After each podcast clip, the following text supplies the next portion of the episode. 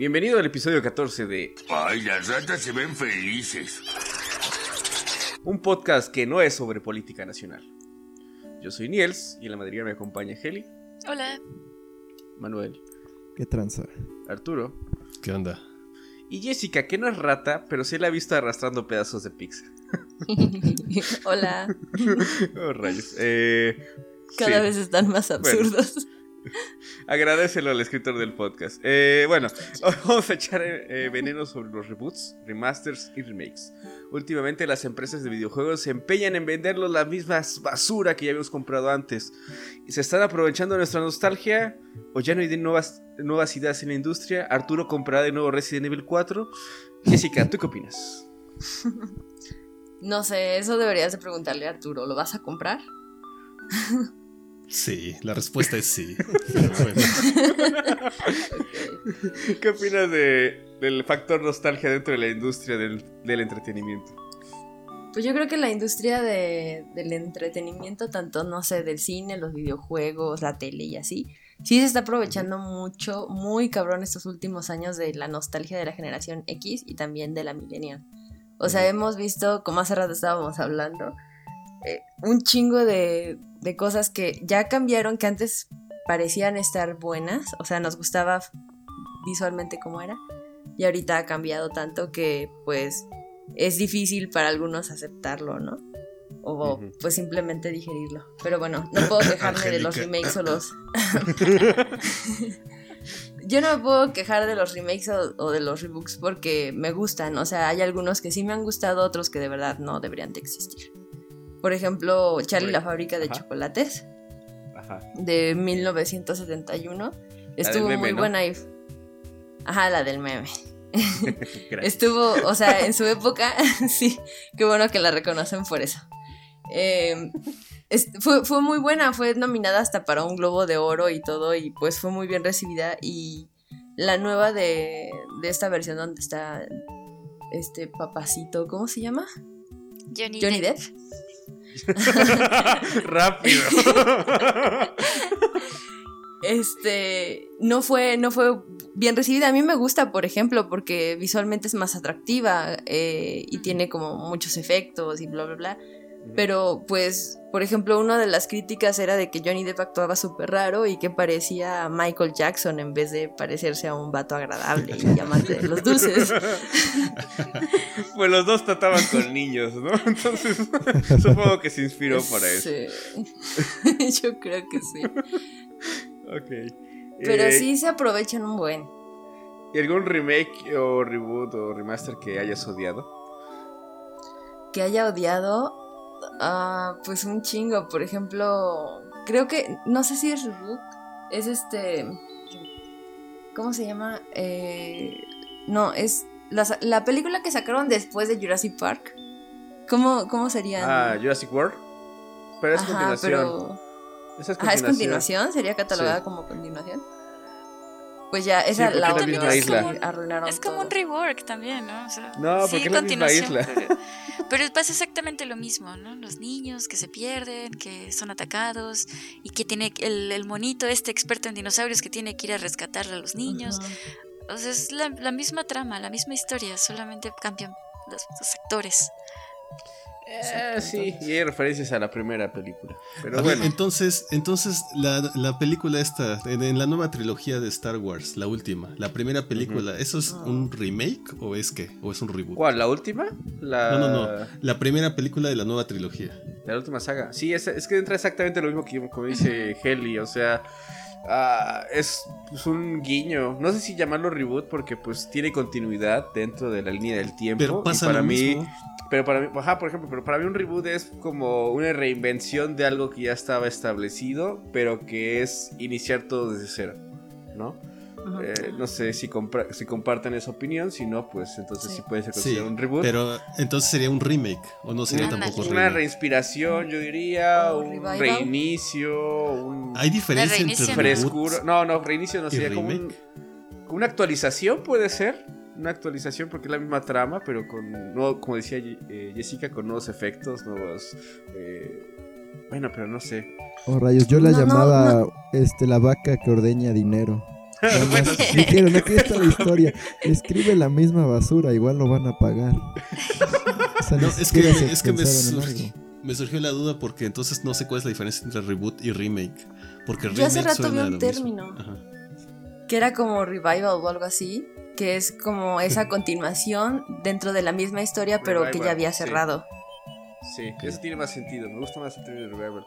Eh, yo siento que entre reboot y remake es que el remake se basa en el lore ya establecido y en el reboot pueden cambiar cosas.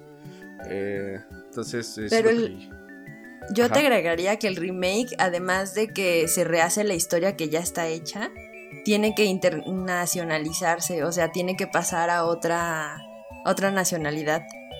O a otros tiempos, ¿no? Ajá, exactamente. Por ejemplo, este, pues no sé, estas películas de. Hay una que, que es la de Magnum, ¿no? A ver, les voy a decir. Es que aquí A ver, voy a Pueden sacar editar mi- esta parte en lo que. Por ejemplo. Betty la Fea, La, ya la, está, la. Betty la Fea. Edítenlo. No vamos a editar eso y lo sabes. Betty- Continúa. Betty la Fea es un buen ejemplo. Porque este se adoptó para 23 países, entonces es un remake que ya se internacionalizó. Mm. Pero yo más que un remake lo vería como un reboot. ¿En serio? No, sería un remake, ¿no? No, Ajá. es un Bajo esa- remake. Porque es en un- realidad no estás, no estás cambiando el canon, estás nada más adaptándolo con otros actores, ¿no? Ajá. Mira, ajá, definición Bueno, de remake. Es una es muy nueva complicado versión de la términos. serie. No, espera, espera, espera. Es una, es una nueva versión de la serie, pero que intenta ser fiel a la original. Pero se tiene que internacionalizar. Se regionaliza como metástasis, ¿no? Ajá. Sí, sí. sí. Ajá, sí. ¿Por qué traes esa basura a este Ay, podcast? vomité un poquito en mi boca. Oh, por Dios. No sé qué andes haciendo, Arturo. Eh, y creo que dejaste el micrófono abierto. Eh, Ay, Yo lo voy a editar, no me importa. Continuando con el tema, eh, ¿cuál es el que sí de plano sí odiaste? Mencionabas el de Jurassic Park, ¿no? Jurassic World. Mm, creo que el, el que de verdad, verdad odié fue Godzilla. Ah, bueno. Porque la película de, ajá, de 1954 pues trata temas como de las bombas nucleares y pues todo esto de la Segunda Guerra Mundial y está muy intenso el drama, o sea, está chido. A pesar de que no tiene el efectazo y lo que sea, es una muy buena película. Y la nueva, como la adaptó a Estados Unidos, por eso es un remake, o sea, ya se la llevaron de... ¿Es japonesa? Sí, es japonesa, ¿no? Sí, la original sí. Gojira. Ok. Y ya se la llevaron a Estados Unidos, pues le quitaron todo ese, ese contexto importante político y social que tenían y le hicieron en Nueva York, como siempre, los americanos salvando al mundo y, y cambiaron a Godzilla por completo, le hicieron un pinche dinosaurio extraño. Y cambiaron el tema principal de la película. En la primera era sobre los, Exacto. riesgo- los riesgos de la energía nuclear y en la última creo que salvan al mundo con bombas nucleares. O sea, fue estúpido. Eso sí estoy de acuerdo. Sí, Hablan exactamente. de, de esta es película en la que en la que sale Brian Cra- Cranston, el que es papá de Malcolm. el Malcolm el papá de Malcolm. vale. Papá de Malcolm, sí. Se llama Hal Heli. Para Hal. Hal. Hal, sí, sale Hal. Cierto, Heisenberg. cierto. Ah, ya. Porque aparte, bueno, hay, hay un remake también de, de, de Godzilla. No he visto la original, original, la primerita, pero hace unos años salió una que igual se llamaba Godzilla, era japonesa y trataba más sobre esto de la Segunda Guerra, o más bien ya, ya en una época más actual en la que eh, había un tema político de es que no podemos, yo Japón, yo na- nací en Japón, no me puedo defender de esta amenaza porque tendría que sacar a la milicia. Y dependo de, de los permisos de Estados Unidos para poder sacar a la milicia. ¿Por qué? Porque en la Segunda Guerra Mundial perdí contra ellos. O sea, sí, sí meten más un tema político, social. Y sí, sí, la verdad me gustó mucho también esa versión. Que también sí viene siendo un remake, ¿no? Ahí el problema que tengo con Godzilla, y no sé qué ustedes qué opinen, porque para mí ya se volvió más una franquicia. Porque hay infinidad de películas de Godzilla, ¿no? De hecho, no sé si hay una serie japonesa donde salen los kaiju famosos, donde sal- pelea contra los monstruos, la polilla gigante, y, sí, Godzilla es el bueno y tiene que defender a Japón. O sea, no sé, está como que ya muy sobreexplotado. No sé si entre como una franquicia como tal y tenga diferentes eh, películas que no tengan que estar relacionadas, ni que necesariamente tenga que ser un reboot ni un remake. sino que son como historias independientes de la misma franquicia. Entonces no sé si ahí eso entra como reboot o remake como tal. Porque, por ejemplo, hablando ahorita de las películas estas eh, japonesas y las americanas, no sé si, por ejemplo, Godzilla 2000 era, era japonesa. No la de... ¿Dónde sale este güey francés? No, no, la que se llamaba Godzilla 2000 que salió después de, de esa. de- Se- según yo, sí es japonesa. entonces, eh, pues para mí es más eso, es como una franquicia que ha estado sacando diferentes películas. Y no sé quién tenga la licencia para, o si tenga una licencia Godzilla o ya es parte de lo común, o no sé, o, o hay licencias por países regionalizado para que ciertos estudios puedan hacer ciertas películas de Godzilla, no lo sé. Entonces, no sé si pueda entrar como tal a una categoría como esta. ¿Ustedes qué opinan? Ya, yo creo que, bueno, en cuanto a las licencias, yo no creo que todavía esté en el dominio público, porque este es muy reciente. Y en la ley, bueno, depende de la ley nacional, pero por ejemplo, la ley norteamericana, que es como que la importante en este caso, tarda más de 100 años ya el dominio público, también en parte por culpa de Walt Disney, que intentaron retrasar lo más, retrasaron como 70 años la entrada al dominio público para que Mickey Mouse no entrara al dominio público, porque Mickey Mouse empezó a, a dibujar en, al principios del siglo XX. O sea, que ya tendría que estar. Ya tendría que estar, tendría que, tendría que haber entrado en 2005 y lo empujaron hasta el 2050, una onda así. Chale. el dinero, dinero, aprende algo de dinero. Pero Sí. cuando llegue el 2050, Disney se va a cagar. No, por eso está comprándolo todo.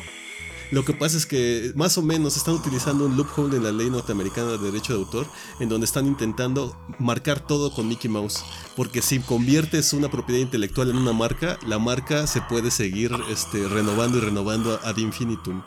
Entonces ellos lo que quieren más bien es asociar a Mickey Mouse con la marca Disney para que cuando se acabe el derecho de autor digas, ah, no, pero es que esto es Disney, Mickey Mouse es la marca Disney, entonces no puedes usarla, chavo. ¡Me aburro! Ya, como si fuera un logotipo o algo así. Exactamente. Sí. Paso mucho tiempo leyendo tonterías de eso. pero no importa. Bueno, gracias por el dato de vital importancia. Eh, ok, ok, está, está chido. Eh, entonces. Según San yes- Wikipedia, Godzilla Ajá. es una franquicia, pero nada más para agregar. Ok, franquicia, perfecto. Tenía yo razón. ¡Ja! Ulala, señor Francis, sí, cómo no. Eh, ok, perfecto. Entonces la conclusión de Jessica dijo que la nostalgia vende. Todo para decir la nostalgia. ven. Ven, Es chido, correcto. El siguiente. Chido. Va. Chido, el siguiente. Arturo. La nostalgia vende. Yo creo que vende con ciertos. Ok, muchas gracias. Siguiente. Sí. Lo siento. Bueno, A ver, pues sí, y ya, a la mierda, no me importa. No. La nostalgia vende con cierto público, yo digo. Cierto, vende con el público que ahorita tiene más dinero. Creo que eso es lo que está pasando actualmente. Porque sí es cierto, eh, por eso es por lo que también titulé esta sección como el capítulo este de South Park, el de Member Berries, en donde hace la mofa esa de que sí, recuerdan todo lo que pasaba en los 90, recuerdan todo eso. Creo que eh, mucho de eso es porque ahorita la, la- la- la población económicamente activa, pues, que es la que eran niños en los 90 y todo eso, como que por los mismos cambios, cambios sociales que han ido ocurriendo, donde se empieza a retrasar la adultez, después la crisis de 2008 y todo eso, como que de alguna manera eso hace que nosotros que tenemos ahora dinero querramos recordar un poco esos tiempos de mayor paz, donde todo era feliz y no tenía yo preocupaciones de qué voy a comer mañana o qué me pasa si me da cáncer y no tengo servicio de salud y esas madres, ¿no? Aunque tengas aquí en México, ¿no? Bueno, sí. Pero aunque sea, aunque sea quiero que un médico me mande a chingar a mi madre, ¿no? o sea, aunque sea eso. Ya de plan un señor con bata que me diga, pues te vas a morir, chavo. Yo soy el farmacéutico, pero te vas a morir, chao. Pues vato, nada más veo a cualquier esquina del doctor Simi. Ahí está el pinche doctor y te va a decir, ya te valiste verga y ya. El que está bailando afuera. Ay, me da tentación de taclearlo. Sí. Ah, eso es muy bien. Porque hace muchos años se hacía eso. Sí, por eso agregué lo de, ah, eso es muy viejo.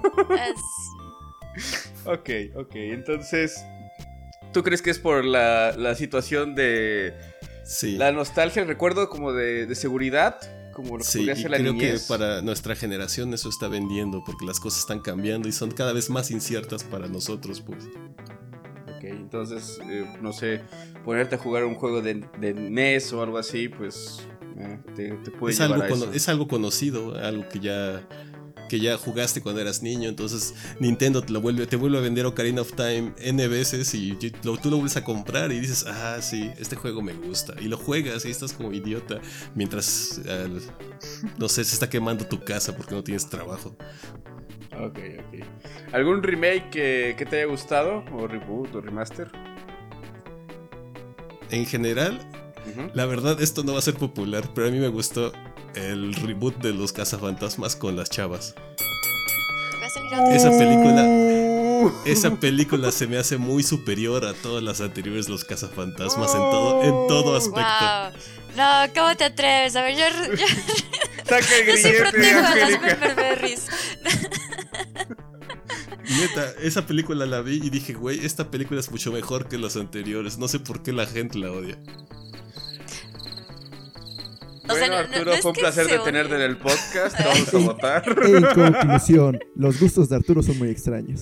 Sí, la verdad. O sea, yo no odio esa película, pero sí es, es- Tampoco creo que sea mejor que las otras. Es una nueva versión, es diferente y tiene sus cosas. Genial.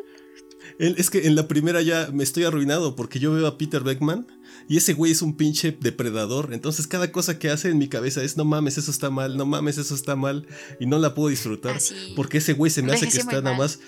Sí, entonces no, no puedo. Y eso es lo que me pasó. Vi los cazafantasmas ahora que estuve en Netflix, la, la primera. Y no, la neta no me latió. Hay muchas cosas que ya no encajan con quien yo quiero ser, pues. Y la otra película nunca me despertó eso, al contrario, me dio risa. Entonces, eh. Ok, eh, y nada más para asegurarnos si te- debemos eh, ya cortarte, votarte del podcast. ¿Te gustó el reboot de los Men in Black? Con el Thor. No lo vi. Ok. Salvado Bueno, por. la seguimos en veremos. ok, entonces te gustó eh, Cazafantasmas. Sí. Bueno, no sé, Cazafantasmas realmente yo no la volví a ver desde que la vi desde niño y pues no me llamó mucho la atención, entonces me no vi la nueva porque pues dije sale el Thor, Thor pues clase de pendejo, meh, entonces no. Ah, ¿Y algún reboot que no te haya gustado? ¿Algún O reboot remake, que no me remaster. haya gus- gustado o remake o remaster? Pues ya regresando a juegos de video. No lo sé. En videojuegos siento que es más difícil. No tanto, por no- ejemplo, bueno, sí, ya pondremos los ejemplos quizás Manuel y yo y Heli, pero tú si quieres con películas. Sí, pues es que la verdad yo no conozco tanto de videojuegos en ese aspecto. Pero Y sobre todo- una muy. Alguna muy muy que- la, la otra vez habías dicho de, de StarCraft. Ah, StarCraft. Pero es que es básicamente la misma cosa, ¿no? StarCraft Es un como tal, remaster. pues, O sea, si mejoran. El remaster dentro del mundo de los videojuegos es si mejora texturas, si es un. Un HD, un escalamiento de los. Sí, polígonos. pero, o sea, sí hubo, es, es que es la cosa, hubo los remasters de, ¿cómo se llama? De juegos clásicos, de Star Wars, digo StarCraft, StarCraft, de Age of Empires y todo eso, pero pues nada más son cambios de texturas y todo eso. En todo caso, lo que quiero, lo que no me gusta es que las nuevas texturas son HD y entonces un juego que yo podía traer en mi USB porque pesaba menos de 600 megas, ahora pesa 60 gigas y eso es una mamada. Hay USBs de más de 60 gigas. Ay, sí, hola, la señor francés. Tendrías que traer tu disco duro y. Sí, en ese aspecto sí no me gustan los remakes, porque los remakes lo que hacen es que crecen artificialmente el juego, que se veía Los bien así. remaster. Digo, los Remaster. remaster, perdón. Porque se veían bien así. Ah, bueno, es que también hoy la, hoy la gente tiene todos sus monitores que casi casi puedes tocar, pero los desaprovechan. Los usan, no los usan para lo que debería ser, para pornografía en HD, creo. Pues Angélica se rió, entonces sí, seguramente se la ocupa para eso. No lo sé. Su headset. Jejeje, saludos. Que le ha salido del Discord. Acabo de recordar que tengo cosas que hacer. Ese 4K no se va a poner solo. Eh... ok, entonces eso suena que odi- odiaste el, el remaster de Age of Empires. No, de hecho, al contrario, suena que no odio en general gran cosa. Ok. Arturo no sabe qué pedo con su vida. Pasemos al siguiente. Eh, Manuel, platícanos. ¿Por qué crees que la nostalgia vende? Pues mucho tiene que ver de que yo me imagino que la gente a la hora de comprar algo, prefieren comprar algo que conocen que tiene calidad. Entonces, pues, si te ponen a elegir entre comprar el Ocarina of Time, bonitos gráficos y algún juego que no conoces, pues la gente dice, no, este estoy seguro que está chido, ya lo jugué, lo compro. Lo jugué 100 veces. Lo jugué 100 y ahorita están gráficos chingones, a ver qué cambia. Te llama esa atención, igual, eh, no sé, en las películas, pues ya sabes, no sé, el- como dicen los cazafantasmas. No, pues ya la conozco y estuvo chida. Y van a sacar otra cazafantasmas, tengo que verla. Así de sencillo. Entonces yo me imagino que son cosas como esa, de que pues ya no necesitan promocionarse, ya la promoción ya la hicieron sus antepasados, por eso ya, por eso la nostalgia logra vender tan fácil. Porque con solo el nombre ya la gente está dispuesta a pagar. No, ajá, como irse a lo seguro, pues. sí. Y bueno, es más fácil porque pues ya está, en el caso de remaster, remake, pues ya la historia está casi hecha, ¿no? No tienes que pensarle tanto ni arriesgarte. Mm. Quizá el reboot ya es un poco más diferente. Ah, bueno, si es que en el reboot te estás arriesgando, ¿no? A cambiar Sí. una cosa que la gente quiere. Exacto. Sí. Que es lo que pasó con Cazafantasmas. Sí. Entonces puede haber casos como Arturo, que sí le gustó, y casos como la gente normal, que no le gustó. Entonces, eh, ok. Eh, ¿Algún reboot, remake o remaster que te haya gustado? Eh, pues en general los remaster en consolas, pues consideraría que está que sí me gustan. Lo que no me gusta pues, es el hecho de que tienes que pagarlo de nuevo cuando pues obviamente ya lo compraste una vez, o sea, qué Mm. pedo. Y la otra que no me gusta del remaster es este, al menos en PC. Eh, me acordaba que yo tenía el Resident Evil 4 y lo corría en mi tostadora, digo mi laptop. y este, pues ya lo actualizaron a versión HD y pues ya no lo puede correr mi compu. Y listo, bien fregado. Pero aparte de esos detalles, pues, pues el rem- remaster es, pues, se ve más bonito, ¿no? Y, y del remake, eh, pues sí hay pues tanto buenos y malos. Eh, en general lo bueno es cuando pues toman algo que existe y le agregan cosas, eh, ya sea din- este, dinámicas, contenido, lugares, no sé. O pues hay otros que están más chafas que pues como que toman lo que tienen y lo hacen más chafa. Resident Evil 3. Es corto, le quitan lugares, eh, le quitan dinámicas, tú sé, ya ves, pero pues, el nombre vende. Ok. Y de reboot, pues solo recordé uno que tú mencionaste, que supongo que vas a decir, entonces. No diré Ah, mucho. tengo otro, creo. Tú si quieres, escúpelo.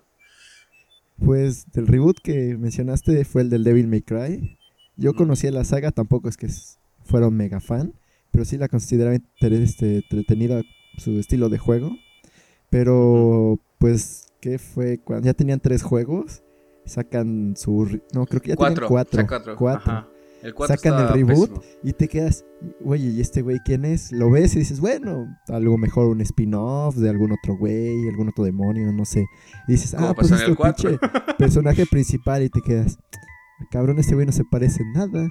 Mínimo que le pongan el pinche color de pelo que es y ya, digo, ya si De hecho, cambiar. hay una creo- parte, spoiler, pero pues es un juego de hace casi 10 años, entonces Sí, no que cuenta. es cuando se transforman. ¿no? Ajá, no, que se, que se, hay como un torbellino o algo así, te pone una peluca blanca y el güey dice, ja, ni en un millón de años se la quita, entonces pues es como que el, el- el easter egg de- del juego, la saga original, pero sí, a mucha gente no le gustó y de hecho el nuevo Devil May Cry que sacaron, regresaron otra vez a, a Dante clásico. normal. Sí, es que es extraño la forma en la que pues tienes que agarrar un reboot. Más que nada, tiene que ser cuando pues ya no te queda forma de expandir lo que ya tienes y que no es suficiente un spin-off. Ya, ok, Bueno, así es como lo veo. va, va. Eh, Heli, ¿por qué crees que la nostalgia venda? Porque Híjole. tomen mi dinero. Híjole, porque Disney, Disney Porque- sabe qué vender. y Nintendo ni se diga. O sea, Sí, esos güeyes sí. O sea, no tenemos a- sacado Ocarina of Time tantas veces. Exacto. ¿no? O sea, y tenemos a Disney, empezando por Disney, ¿no? Ahí tenemos a todas las películas de caricaturas que, que decidieron hacer con personas para esta nueva generación. Y, y tienes a gente de, de la vieja generación que va a verlas y dice es que no es lo que yo conocí, es que no me gusta, pero a chinitas están pagando, ¿no? O sea, y- Ahí y están dando su dinero. Exacto, y, y, o sea, y es como decía Manuel, ya de por sí se, ven- se venden, o sea, ya, ya, ya tienen tiene ese promoción. renombre, o esa popularidad, o esa mercadotecnia hecha. Entonces, la, también como decía Arturo, ¿no? Los, los millennials o los, este, estas generaciones que les tocó ver la primera versión, pues van otra vez a ver si, si la segunda versión es igual de buena. Y pues ya hay sentimientos encontrados entre que sí, que no.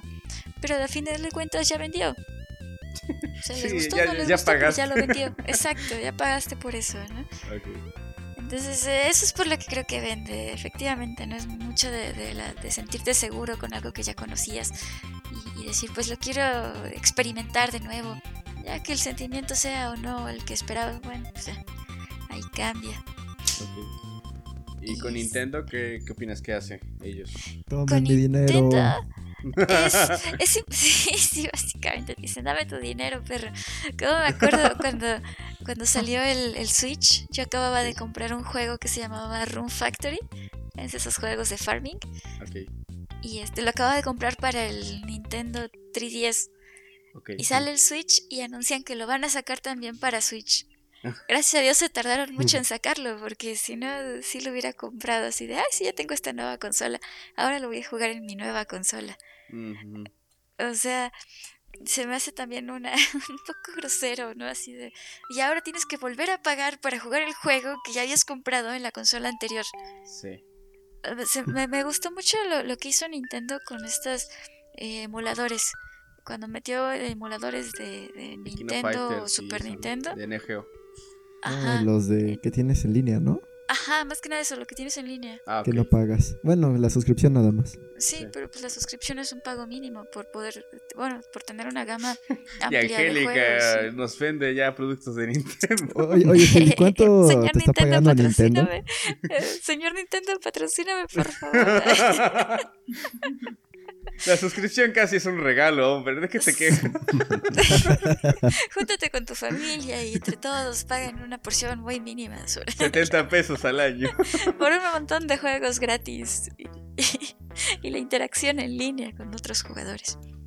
No, sí, la verdad me, me gustó mucho esos emuladores que sacaron, porque ahora juegos que podías eh, jugar de, de una persona, ya los puedes jugar de dos personas, ¿no? Eso también está, está muy bonito. Y pues otros eh, reworks, ¿no se llama los reworks? O, eh, o remaster que están haciendo sobre, por ejemplo, Banjo Kazooie o Mario 64, que te vuelven a vender el juego, pero incluyen eh, nuevas características, ¿no? O mejor calidad. Por ejemplo, en Mario 64 ya pueden jugar dos personas o puedes utilizar a, a otros personajes, no solamente a Mario. Resident Evil 1, que también es uno de esos juegos que se ven diferentes o le agregan ahí otros detallitos. Sí, que Resident Evil empezó con los remakes desde el cubo, ¿no? Si no mal recuerdo, lanzó ahí algunas versiones HD, ¿no? No sé si me puedan Sí. corregir ahí los expertos en. Resident. Hicieron su remake. Y de hecho hay como hay dos remakes. Ahorita que acaban de sacar el otro es diferente del, del cubo hasta donde sé y es el remake del cubo y el remake ahorita que acaba de salir para Play 4, etc. Ah, sí. Que era el remake del. Es que fue remake del cubo y remaster del de cubo. Ah, ok. Eso es nada. Porque pues, tienes que comprarlo, malditos. Chale. Ok. Y Eh, luego hay otras plataformas de videojuegos que también, eh, por ejemplo, el, el Blizzard con Warcraft. Estos canijos se quisieron aprovechar de, de lo que vende la nostalgia y este y la verdad no, no entregaron lo que prometieron o eh, tuvieron ahí muchas fallas. Por ejemplo, en Warcraft dijeron que, que iban a, a generar más cinemáticas. Todo el mundo esperaba que fueran cinemáticas tipo World of Warcraft, que son casi una película de tres minutos, ¿no? De 5 minutos y, este, y se ven muy bien, o sea, la calidad es impresionante. Entonces imagínate ver las historias que, que antes solamente podías ver en tu imaginación y ahora, Imaginación. y ahora ya de estás viendo con, con gráficas acá, Full HD, que como dice 4K, casi 3D. ¿no? 60 FPS. 60 FPS, exacto. Imagínate. Los elfos se quitan la ropa y No, todo. hombre, hubiera estado súper sexy eso. No, hubiera estado muy genial, ¿no? Pero, pero no lo hicieron, o sea, te entregaron la misma cochinada que ya, que ya habían hecho antes. Antes no era una cochinada, perdón. Pero, pero al entregarlo con, con la tecnología actual, sí se vuelve así como, oye, pues, ¿qué es esta Es mediocridad, ¿no? ¿no? ¿Y quieres que te vuelva a pagar por esto? No manches, no, no, no. O sea, sí, la, la gente se sintió muy, muy enojada, ¿no? Con La gente, Angélica con promesas. antorcha. No, sí, sí, fue bastante gente. sí. Sí, sí, toda la gente del mundo. Toda la gente del mundo. Unidos contra el malvado Blizzard. ok, Sí. muy bien, perfecto. Entonces, eh, te quedas con el remaster o reboot o remake de Warcraft, War- de WoW, perdón. Y eh, ¿cuál, ¿cuál te gustó?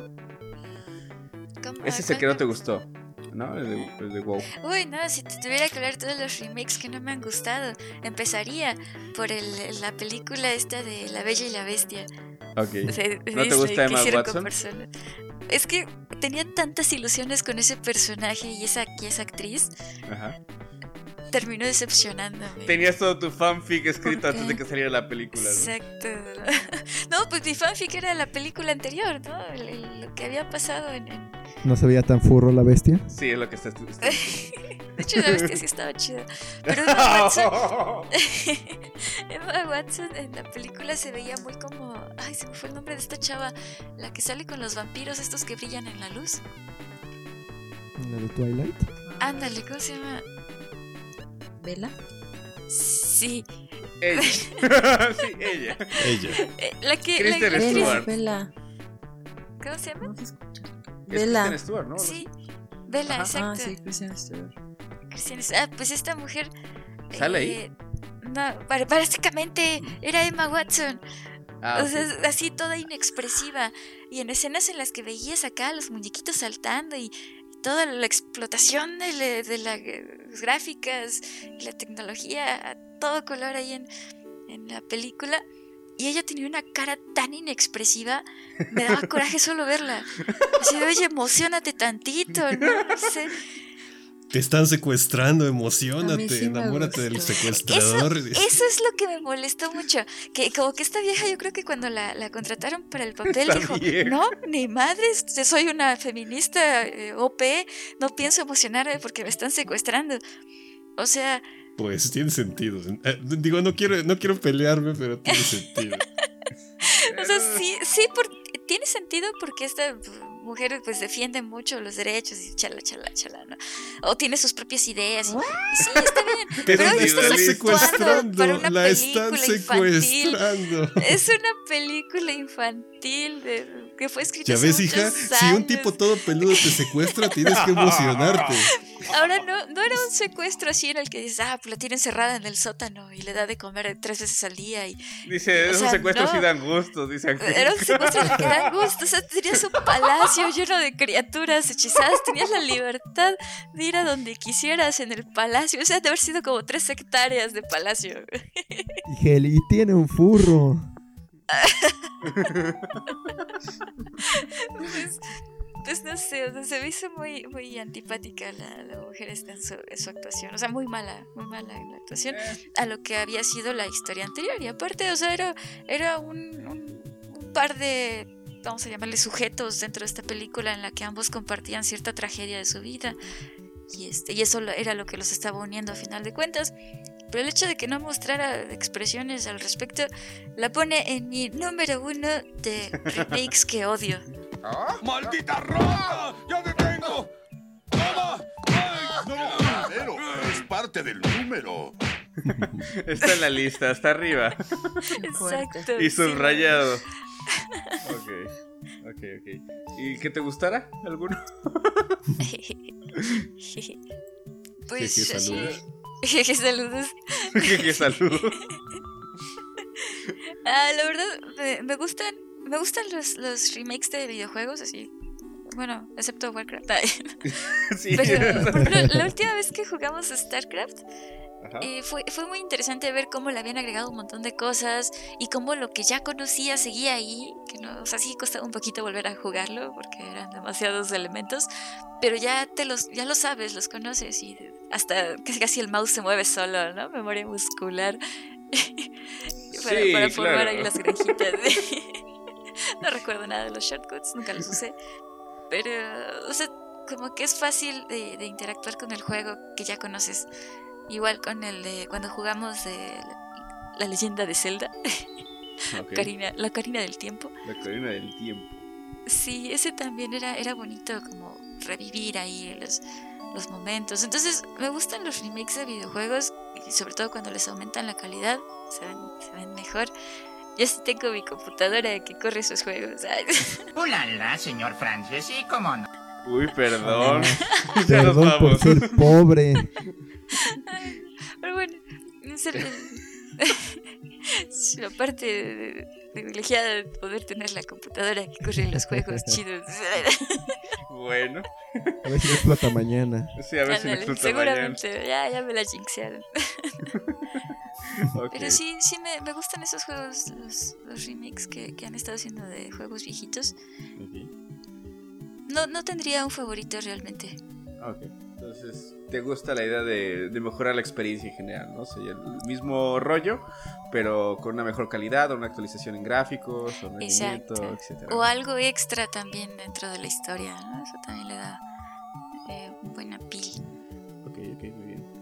Eh, pues ya para terminar, yo también creo que esta situación de vender nostalgia, como bien mencionaron todos ya, es como irse a la parte cómoda de la industria, donde tú ya conoces qué pex, sabes lo que te gusta, lo que no te gusta, lo que esperas, pero creo que como mencionaban con Star Wars, con Jurassic World y demás, o incluso Godzilla, eh, hay un factor muy fuerte de, de- del público del nicho que mencionaba Arturo, ¿no? De que si al nicho no le gusta, la película podrá ser muy buena, pero la van a considerar un fracaso. Que creo que es lo que pasó con Cazafantasmas. Yo la verdad no la vi, no puedo juzgar, pero sí vi que la comunidad a la que iba dirigido no le gustó, ¿no?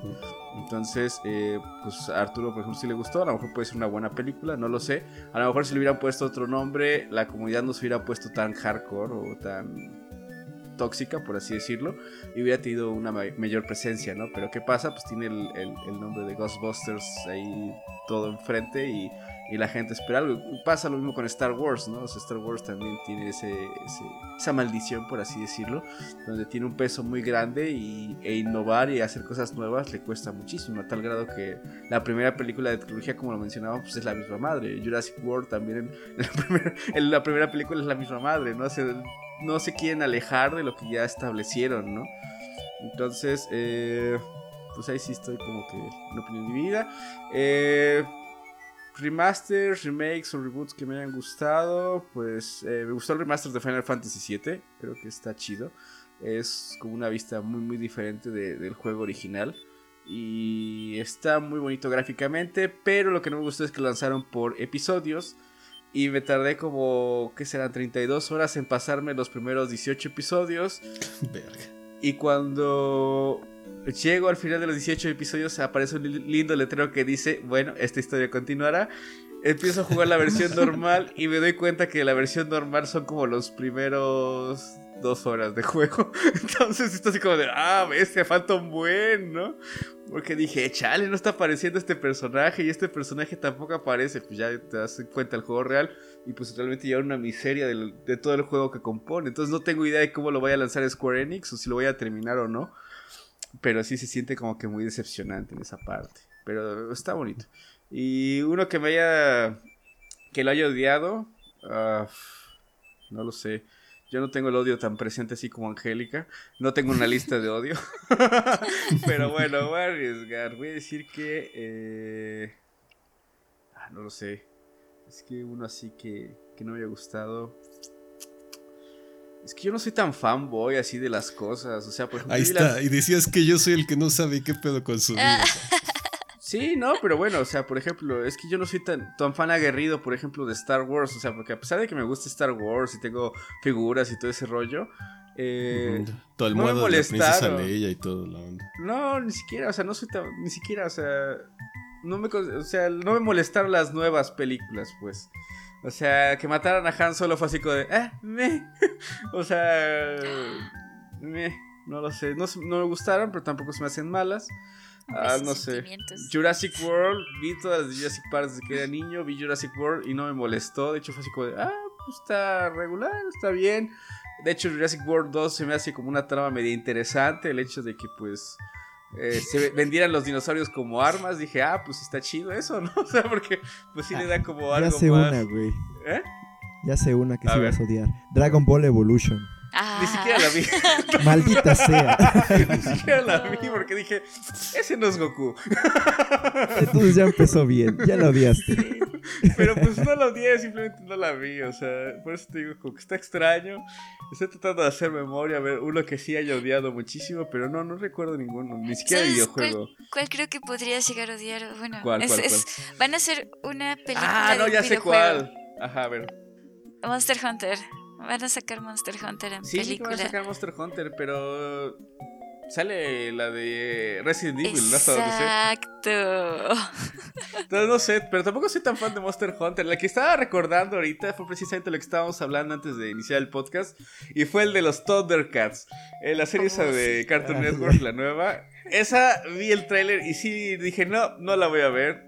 ¿Qué le hicieron a la pobre franquicia? Y no creo que los Thundercats hayan tenido una historia muy profunda. Se hace que era estúpida como la de los Caballeros del Zodíaco. Ajá, Pero- Para juguetes, yo creo.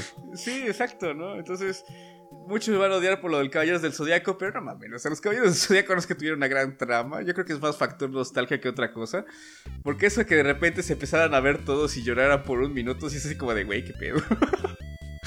Entonces... Pero eh, tiene eso algo de positivo, la neta, porque estaba. Bueno, es que he estado pensando mucho sobre masculinidad tóxica. Y eso se me hace para una cosa que está en los 80, en una sociedad como la nuestra, ver a esos güeyes que según son muy machos, todo eso, llorar. eh, siento que es un avance.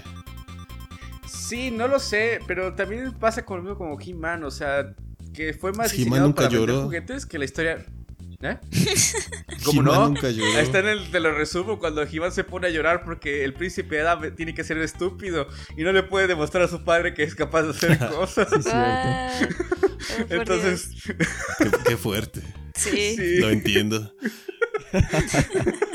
Entonces, por eso así como de esas series pues ochenteras, también los halcones galácticos, su historia no tiene sentido.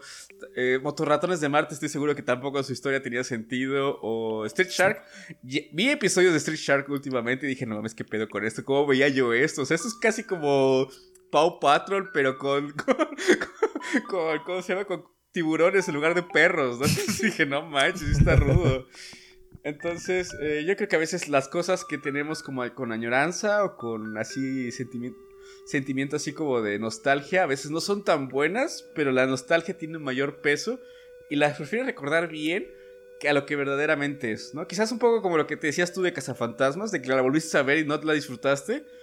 Creo que pasa un poquito también con eso, o sea, de que pues a lo mejor si ahorita veo Cazafantasmas no me parece tan buena película, o Flover, o cualquier película de, Uy, sí. de los 80s o 90s, ¿no? Pero en su tiempo era así como, wow, lo máximo, ¿no? Entonces, ah, creo que sí, algunas cosas deberían dejarse morir, como por ejemplo la serie de Transformers de los animales, que se llamaba Animals o algo así. Esa definitivamente tiene que morir. Porque una vez estaba viendo unos videos y está horrible esa serie, entonces no sé. O sea, sí es sí cierto me- que hay cosas que no envejecen bien, ¿no? Ese es el próximo tema, entonces Pues sí, nada como más. yo. Eh, vamos a, a- a mencionarlo muy brevemente, pero yo creo que me iría por eso. O sea, si haces un reboot de algo nuevo, digo, digo algo de algo viejo, no, no arrastres las cosas malas. O sea, eso es lo que yo odiaría y yo creo que lo que veo hoy más o menos con la serie de Thundercats del reboot ahorita, que es, eh, pues, nada más vender por vender. Es como, ah, no vieron. bueno, ya con esto acabo. Eh, el remake horrible que hicieron del Chavo. Ah, el de caricatura. El de caricatura. El de caricatura, sí, sí lo vi. Pero también fue popular, ¿no? Sí tuvo Pero varias temporadas. o sea, bueno, la, la- incluso el Chavo del 8, yo no Es- sé por qué tuvo tanto pegue en Países Bajos. desde- Países Bajos. Normal estaba En. Sudamérica. Oh, y es que soy mala con la geografía. No te metas con con el chavo cosas. del 8. No creo que todos los episodios del Chavo del 8 hayan sido buenos. Voy a dejar eso ahí Todos sobre la eran mesa. malos. Todos eran malos, estoy de acuerdo con El mismo Muy chiste mal, una y mal. otra y otra vez y la gente Sí, se ríe de lo de mismo. Una y otra y otra vez. Además conozco a alguien que está aquí en este podcast que odia a Chespirito, entonces ya vamos a dejarlo ahí. Y, y, y bueno, solo Es te que no eso. tienen paciencia. y nos Ya reímos salió, ya chiste. salió. Y lo, lo peor es que si nos reímos, idiotas. Bueno, vamos a continuar con el podcast para ir cerrando. Y me gustaría que ustedes explicaran algún juego o serie o película. Como mencionaba hace rato, ¿no? Que a lo mejor sí tenían como una buena añoranza en su tiempo. Pero con este término que decimos envejeció mal, así como el Arturo. Eh, Jessica, ¿tú cuál película, serie o videojuego jugaste o, o en tu infancia? Y si ahorita lo ves, dices, no manches, es una porquería. ¿Por dónde empiezo? Pues un montón, ¿no? Por ejemplo, empezando con Harry Potter. ¿Qué, ¿Me- me- me mal? Te estás metiendo No, en terrenos yo lo veo cabrosos. cada semana, es como mi, mi droga eso de, de memory. No, y, y- y Jessica es fan, o sea, está, está. Fan ¿En y ahora tengo el fan? corazón destruido. Sí, o ¿Por sea, qué? Jessica es súper Pues fan. porque Roglin es TERF, es una horrible transodiante, fea persona. Bueno, pero una cosa es la persona y otra cosa es la obra de la persona. No, yo creo que no. Claro, pero es que también Harry Potter eh, sí se puede separar y, y en, este, en este punto Harry Potter ya no se puede separar tanto de las ideas de Rowling porque pues en Harry Potter sí la mayoría son personas blancas, no hay... La verdad es que solamente hay como dos personajes que son negros en las películas, tanto en los libros nunca se menciona. Y hay como varias cosas ahí medio turbias que si lo analizas un poco más profundo, pues sí te das cuenta de que hay muchos chistes racistas. Por ejemplo, Cho Chang es un chiste racista muy malo. O sea, es el típico estereotipo de una persona asiática. O sea, habiendo, por ejemplo, nombres tan chidos como Ninfadora y, y Lupin, y así que, que, que, que podían ser parte de una comunidad distinta Ajá. Hicieron a Cho Chang, que, que es un, un- pues una burla hacia las personas este, asiáticas, usando per- perteneciéndose a, a nada que, que no tiene nada que ver con la cultura y no solamente eso, sino que niegan muchísimas como ideologías diferentes que existen dentro del mundo mágico, o sea, nada más es como si fuera negro y blanco, ¿no? Mm. Y por ejemplo, Dumbledore, pues Dumbledore era un personaje gay que en, en los libros, en vez de que se mencionara más chido, pues sí era algo que deducías y todo. Y en una parte del libro los leías, pero no era algo que estuviera como tan presente, ¿sabes? Estaba bastante, bastante oculto. Y personas como Ninfadora, por ejemplo, que la mencioné, ella pudo haber sido fácil de la comunidad LGBT por el simplemente hecho de ser diferente, o sea, ser completamente diferente. Es una mujer que puede cambiar su apariencia de como sea, ¿no? Pero no, deja- lo dejaron de lado y es precisamente porque el ar- en este punto el artista ya no se puede separar de la obra. O sea, sí hay como manchas de su mierda metidas. Eso es lo que me tiene tan mal porque a mí Har- Harry Potter representa muchas cosas. O sea, Harry Potter me salvó la vida varias veces. De querer así estar en la mierda de la depresión y leer Harry Potter y salir de ello porque pues es bonito lo de la amistad y la magia y no sé qué. El amor de tus padres. ay. El amor, ajá. La amistad, luchar por el bien, ser justos. Ok. Y Eh, de hecho, creo que podríamos hacer un podcast de eso, de la, eh, la obra y el autor. Entonces, vamos a dejarlo ahí, Sí. porque estaría chido comentarlo. No hay que quemar los temas, porque ya hemos quemado muchos temas farloteando. Entonces, eh, ¿Qué va a ser? late que hagamos un podcast de eso.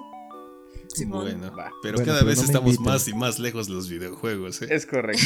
No importa. Pero también aplica con los videojuegos, principalmente con Hideo Sí, de Kojima. hecho. pero bueno. eh, entonces, pero bueno, aparte de Harry Potter, ¿algún otro que quieras comentar? pues creo que hay muchas caricaturas y series que en este preciso momento no podría decir. Porque pues la presión hace que no pueda pensar bien. Ok. No y tampoco preparé mi script, así que digas, puta, que bien lo preparé. Ya nos exhibiste. Bueno, ok. Los scripts se Sí. El script Pero, se- pero yo quería mencionar que hace Ajá. rato no me lo preguntaron cuál era mi remake favorito. Sí Porque te lo eso no lo dije, dije el que no. Ah, no, sí. dije el que odiaba, dije el de. Godzilla. Dime que, que, que el que amas, mujer. Es My Mainstream, pero es Suspiria de Daria. Suspiria, la nueva película que sacaron de Luz Guada- Guadagnino. Esa película está muy buena. O sea, la, la- la película principal es de una trilogía de brujas, ¿no?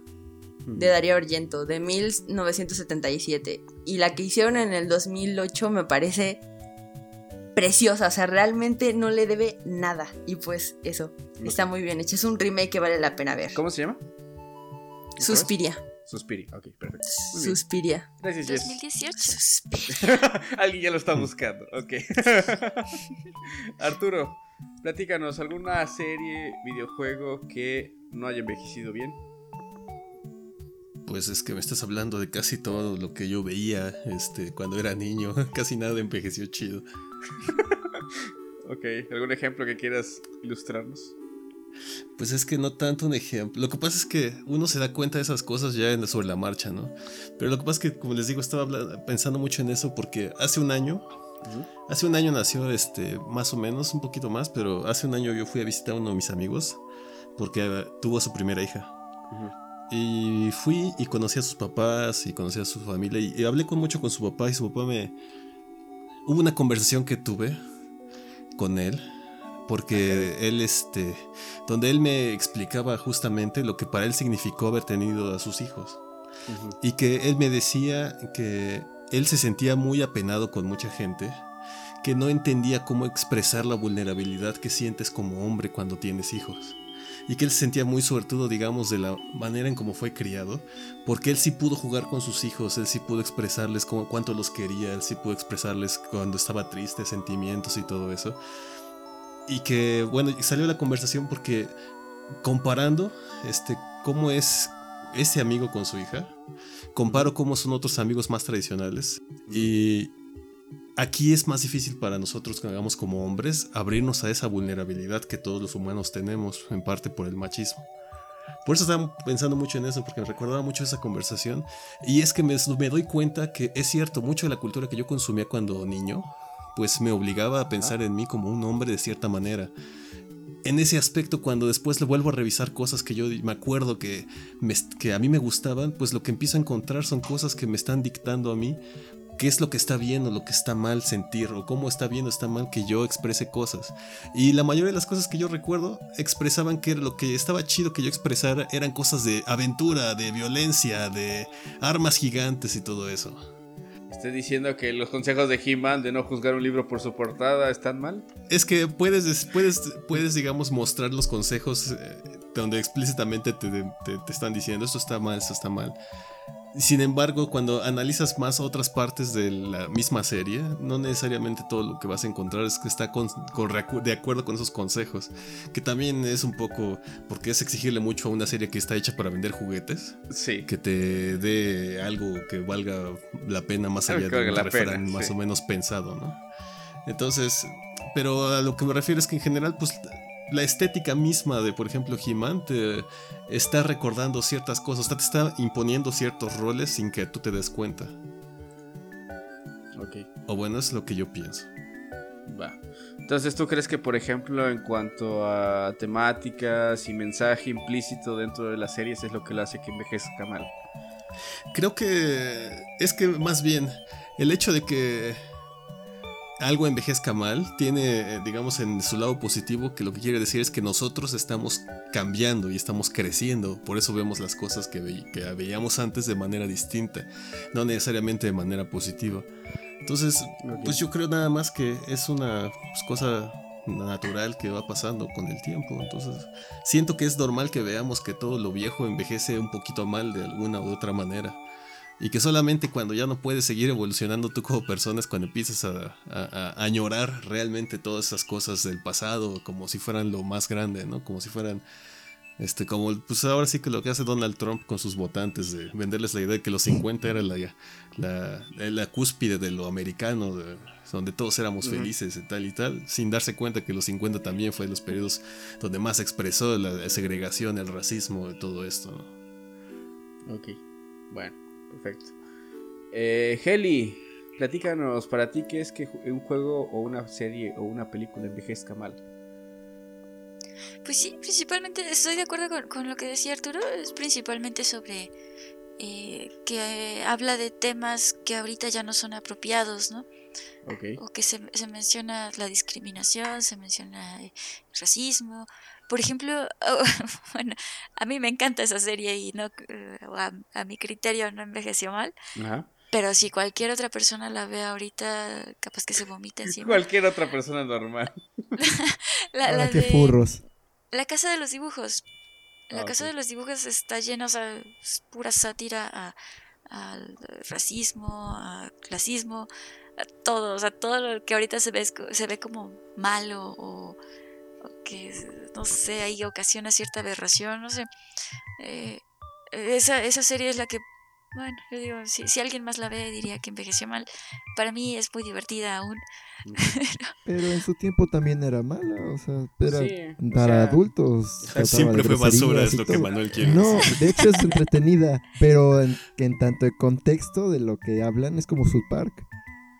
En ese Pues- sentido de que es grosera, este, Sí, racista o- y todas esas cosas. Pero fíjate que hasta eso, South Park ha evolucionado bastante y lo menciona en la misma serie, ¿no? De si nos queremos adaptar a los cambios de la sociedad actual, tenemos que evolucionar y meten nuevos personajes como el, me encanta ese, el, el director PC, políticamente correcto, el que, que empiezan a, o sea, si, si pasa algo dentro de la serie que ya no está acorde a la sociedad actual, este güey agarra y lo reprime, ¿no? O saca alguna sátira sobre eso. Y, y, o sea, tiene ahí cierta, cierta evolución de la misma caricatura. Si ves los capítulos viejitos, pues sí, hasta, hasta da un poquito de coraje verlos a veces, ¿no? Porque es demasiada discriminación. Y, este, y, y verlo, los nuevos es completamente diferente. Sí tiene elementos que, que lo hacen más, digamos, moderno. No lo sé, pero bueno. Yo ya No, Angélica, lo que este estás viendo es que el cambio siempre estuvo en tu interior. Bueno, entonces. Sí, supongo que se la robó He-Man. Eh... ok, Heli, entonces para ti es que se puede actualizar en cuanto a temáticas, ¿no? Sí, sí, sí. O sea, sí, si no se puede actualizar, envejece y envejece mal. Ok. Bueno, eh, Manuel, ¿para ¿Qué ti qué es que, enve- que envejezca mal una serie, una película o un videojuego? Pues fíjate que he estado pensando, no he aplicado como ustedes que se ponen a ver series viejas tanto, a lo mejor Los Simpson o eh, como mencioné South Park, algunas otras series así. Y en videojuegos sí me ha pasado que pues por curiosidad eh, pues agarro un juego viejo, no sé, el primero de Castlevania o de Mega Man, los de Mario, Zelda, Mm, ujú. son de antaño. Sí, sí, Y sí. llega, llega un punto en que los empiezas a jugar y dices, pues sí, están interesantes, pero hay muchas cosas que te quedas, ¿qué pedo? ¿Por qué, por qué pasa esto? Ujú. ¿Por qué de un golpe te matan? ¿Por qué no tienes vida? Estás a iniciar desde cero, escribir mil letras de password, etcétera, etcétera, etcétera. Ah, sí, ¿Por qué se ve tan culero? No distingue las cosas. Y puedo nombrar muchas, muchas cosas que te pueden decir, no, pues este juego ya no la mueve. Pero pues también tienes que tener en cuenta que pues había limitantes. Al menos en los videojuegos, este, pues no había tantas reglas de, de, de diseño que, de, y de mecánicas que te ayudaran a definir, ah, pues está chido o hasta tecnológicamente no podrían, a lo mejor como en los guardados decir ¿qué, qué, eh, hace- qué hace un juego difícil. En ese tiempo, pues dicen, pues que te maten, ah, pues primer error muerto. Y así para que dure el juego. Sí. O el hecho de los gráficos, pues creo que así se ve bien, vas. No había tanta calidad, entonces eh, los juegos como el Zelda 1, hay Ah, mucha sí. gente que los juega y dice, ah, sí, chingón y todo, aunque necesitas una maldita guía porque nadie le va a entender esa Sí, madre. nadie le entiende esa madre. Pero son cosas que en estos años la gente pues tenía un videojuego y lo disfrutaban mil, mil chingos de horas Sí. y no tenían problemas. Yo cuando era niño jugaba, no sé, eh, Street Fighter, que pues, es nada más juego de peleas.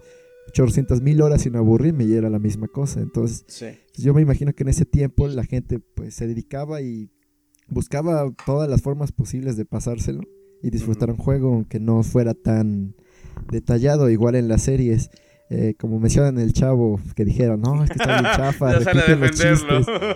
No, pero en esa época, pues, ¿qué, ¿qué querías como un niño? No sé, te reías de poco de violencia, de cuando el chavo le pegaba a Kiko, de, de alguna forma extraña o... Bueno, pero no te enojes.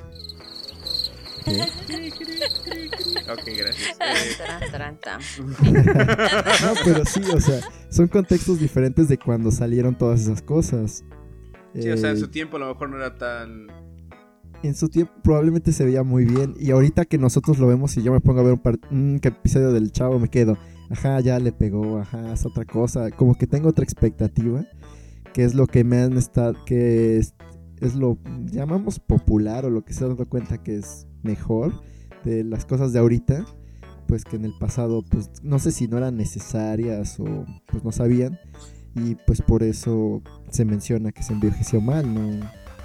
no tan así de que fuera mal hecho o algo así, sino No. pues las cosas cambian y ya ahorita te adaptaste a unas cosas que antes pues no eran así.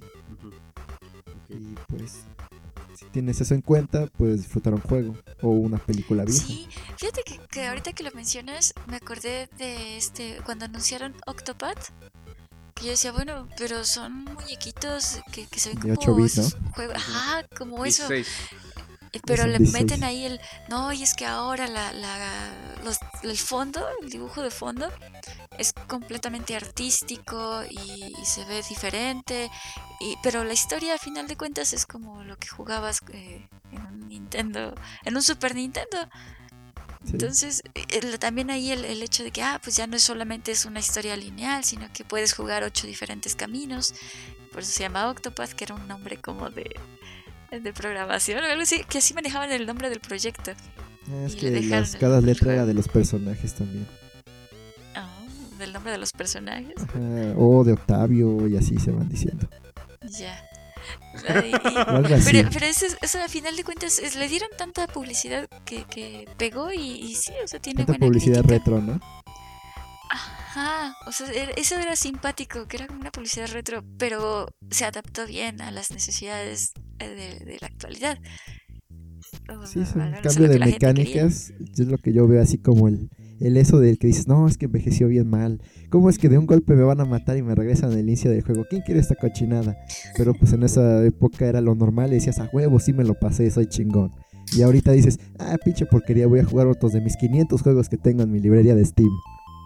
Pues Sí. depende, ¿no? También. Sí, no, escuché también que eso es mucho por el valor del juego. Antes hay que recordar que pues eh, los videojuegos siempre han sido caros. Yo pues quizás no lo recuerdo porque pues, en ese tiempo no compraba los videojuegos, simplemente los pedía eh, y nunca Ah, me los compraban. Entonces pues jugaba Tekken 3 durante eh, horas, como decía Manuel, y, Sí. y no había pedo. Entonces eh, creo que es mucho por eso. O sea, la dificultad era tan alta porque era así como de, ¿sabes qué? Mira, un juego de estos te va a costar, no sé, a lo mejor 1200 pesos de hace 20 años. Entonces, gastar 1200 varos de hace 20 años por un juego para que lo botes o te lo acabaras en una sentada, era así como de, no, no, no, tiene que ser muy difícil para que el chamaco esté aquí horas, ¿no? Para acabárselo, ¿no? Y juegos así se me viene como Ninja Gaiden o cuestiones así, o el primer Mario que tampoco es así como de que subir súper fácil. ¿No? Entonces, eh, pues lo hacían precisamente para que te durara y disfrutara la experiencia de juego. Y como decía Manuel, o sea, cuando te lo acabaras sentías una satisfacción muy grande. Eh, creo que el problema hoy en día es que buscamos experiencias que tengan una satisfacción inmediata, ¿no? Entonces, eh, choca un poco quizás con este tipo de juegos y por eso hoy en día muchos de esos juegos dicen, ah, pues es que envejeció mal, o es que está muy difícil, lo que sea porque es otra cultura, otro contexto cultural que se estaban desarrollando esos juegos. ¿no? Entonces sí coincido un poco con ese sentido de que pues eran otros tiempos precisamente y, y querían que de alguna u otra forma tú estuvieras jugando el producto y que te sintieras satisfecho con la compra del producto. ¿no? Y una de las formas era pues precisamente de que si no tenían, te tenían una limitante porque no pudieran tener a lo mejor un mapa muy grande o hacer muchas misiones o muchos stage, pues lo que hacían era aumentar la dificultad para que pues a lo mejor en lugar de que te pases un stage de un solo run, pues sean 10, 20 o 30 runs hasta que te acabas el stage, ¿no? Entonces de esa forma pues podían como que alargar la, la vida del juego. Eh, pues ya nada más para terminar esta sección. eh, yo me iría más también por cuestiones de hardware, ¿no? También está el factor nostalgia en consolas de hardware. Y me voy a ir directamente al Game Boy, ¿no? El Game Boy tiene un factor nostalgia en lo personal muy, muy grande. Porque yo nunca tuve un Game Boy de esos normales cuando era niño. Yo siempre quería un Game Boy. Pero cuando por fin me pude comprar uno, mi jefe dijo, no, no, no, espérate porque va a salir un Game Boy nuevo. Y fue el Game Boy Advance. Y me compré el Game Boy Advance, ¿no? Pero yo así como yo quería el cuadrado horrible ese gris. Y nunca lo No, tuve. esa madre se explota las baterías, Sí. güey, no dura. Entonces, eh, ya cuando después, hace quizás hace unos 5 o 6 años, me compré un Game Boy Color, ¿no? De esos de, pues, que venían con sus colorcitos y cosas así. Y me compré juegos, me acuerdo que también tenía juegos y fue así como que la nostalgia de poner el cartucho, las pilas y todo ese rollo.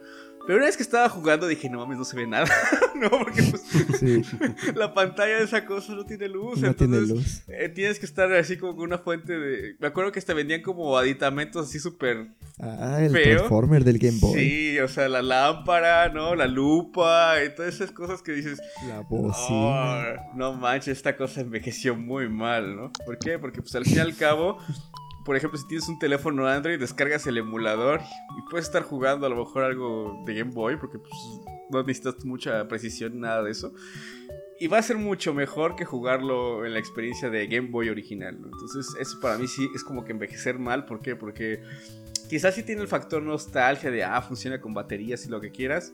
Pero pues si quieres así un factor nostalgia, cómprate un Game Boy SP, ¿no? Donde pues ya tiene, el- ya tiene brillo la pantalla, ya tiene ciertas características, un Game Boy Micro también. Y, y, pues te puedes tener una mejor experiencia, pero pues si te vas al retro retro, sí es así como que súper horrible. De hecho, pues ahí tengo mi Game Boy todavía sirve, pero pues prácticamente no lo uso por lo mismo, ¿no? A Eh, propósito de consolas, ¿te- ¿alguien se consiguió las de, ¿Las mini? Nintendo? Ajá. el Manuel. ¿no? Jejeje, saludos. Solo. ¿Y qué tal? ¿Qué opinas de esas? Ah, Está bien chido. Le puedes modificar y le pones más juegos. ¡Sí! Sí, ya sabes, sí, lo puedes hackear, pero también lo que escuché es que puedes agarrar una Raspberry Pi, instalarle un sistema de, de emulación y funciona mejor porque creo que esta jala de 64. Ah, pero, pero la, la idea es eso, ¿no? De que juegas otra vez con los controles de antaño, la, la consola la estás viendo y se ve similar La a la... idea es darle mi dinero a Nintendo. Ah, Nintendo se lo merece y lo sabes. De Sí. hecho, lo curioso es que tú, por ejemplo, puedes descargar el modelo de la carcasa de la Raspberry Pi y te vas a un Office Max y como tienen impresora en 3D, lo puedes imprimir ahí y ya tú lo Ah. pintas y queda chido. Pero bueno, sí, Voy a Nintendo necesitar rato mi Raspberry de regreso, Angélica. sí, sí, sí. Sí, de hecho está chido porque como tiene HDMI, pues ya se jala- jalan a 1080 los juegos. Entonces hay ya una distro de Linux especial donde ya tiene los software de, de emulación preinstalados y ya tiene el menú de selección de, de la consola que quieres emular y ya nada más le, le pasas a la carpeta los ROMs que quieres y ya está, ya funciona. Entonces, por eso les recomendaría una Raspberry Pi, amigos. Eh, Po- Postdata, nosotros no estamos a favor de la piratería. Claro que no, los. ROMs estoy dando por hecho que ustedes los tienen originales. Es un respaldo que ustedes están haciendo para preservar el software de sus cartuchos. Por supuesto, por supuesto. Bueno, con la nueva ley de derecho de autor, ya creo que eso ya no cuenta. eh. O sea, eso que ese argumento ya quedó inválido. Ellos no saben que nadie. México. Entonces sí, yo me por esa cuestión de que el hardware en factor nostalgia sí apesta. También me compré un Super Nintendo hace... Cuando compré el, el Game Boy al año siguiente me compré un Super Nintendo. Y también los controles están regachos, entonces tampoco les recomiendo comprarse un Super Nintendo por factor nostalgia, la verdad no funciona muy bien. Entonces, eh, creo que son cosas que se tienen que tomar en cuenta y lo de envejecer mal sí aplica tanto en eso como en lo otro. Bueno, por fin se acabó. Les recuerdo que estamos jugando todos los martes, jueves y sábados en Twitch, en las Ratas Felices todo junto, como a eso de las 9.30, porque la puntualidad no es nuestro. Además, sigan nuestra cuenta de Twitter, Ratas Ven, con B de vaca, y en nuestra cuenta de, Insta- de Facebook, que es Angélica. Ratas. Las ratas felices. ok, las ratas felices. Eh, gracias por escucharnos, los esperamos en el siguiente episodio y recuerden, Trato feliz, vida feliz. Ah, rato vida feliz, vida feliz. Nunca va a salir esto. Adiós. Allá ah, va mejor, va mejor. o sea, están pesimistas. Es esto, es esto, es esto, amigos. Jeje, saludos.